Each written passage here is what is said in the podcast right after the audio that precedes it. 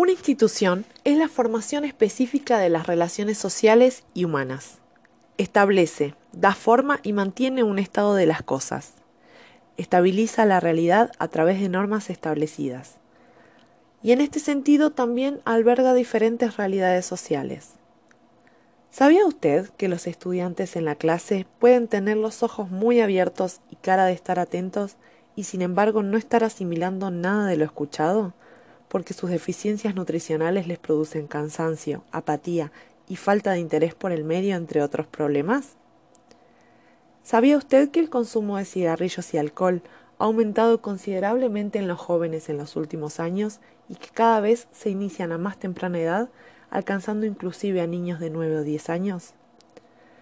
Las instituciones educativas del país se han convertido en escenarios de encuentro de niños, niñas y adolescentes que viven en carne propia realidades que los colocan en situación de riesgo y vulnerabilidad extrema.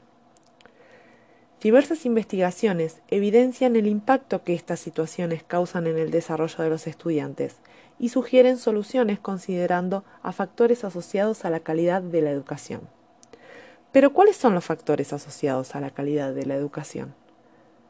Se consideran como aquellas variables de tipo educativo y estructural que inciden y tienen relación con el aprendizaje y el rendimiento escolar, relacionados con el desarrollo integral y la estabilidad emocional de los niños y niñas para asumir el proceso de enseñanza-aprendizaje.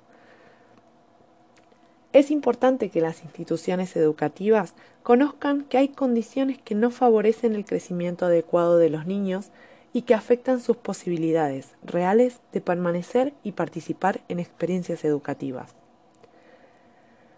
Paralelamente al debilitamiento de la familia y al cambio de función de las instituciones escolares, el mundo ha adquirido algunas características que sin duda también afectan la labor docente.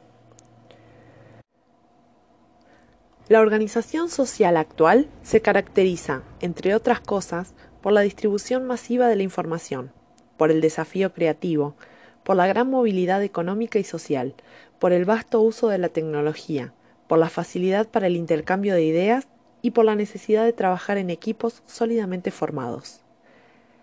Estos rasgos de la sociedad actual facilitan la consolidación de un nuevo modo de aprender, sin roles fijos, sin ámbitos cerrados ni horarios determinados, valorativo de la creatividad intelectual, del espíritu emprendedor y de la adquisición de las capacidades cognitivas complejas que aseguren el saber.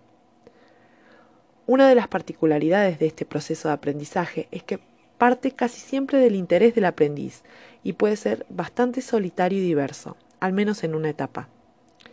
Esta nueva forma de aprender tiene un importante número de adeptos, sobre todo entre los jóvenes.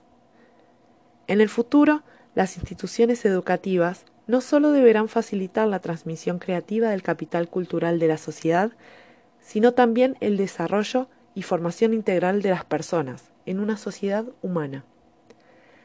Las instituciones educativas solas no podrán lograrlo, pero difícilmente podrá lograrse sin ellas.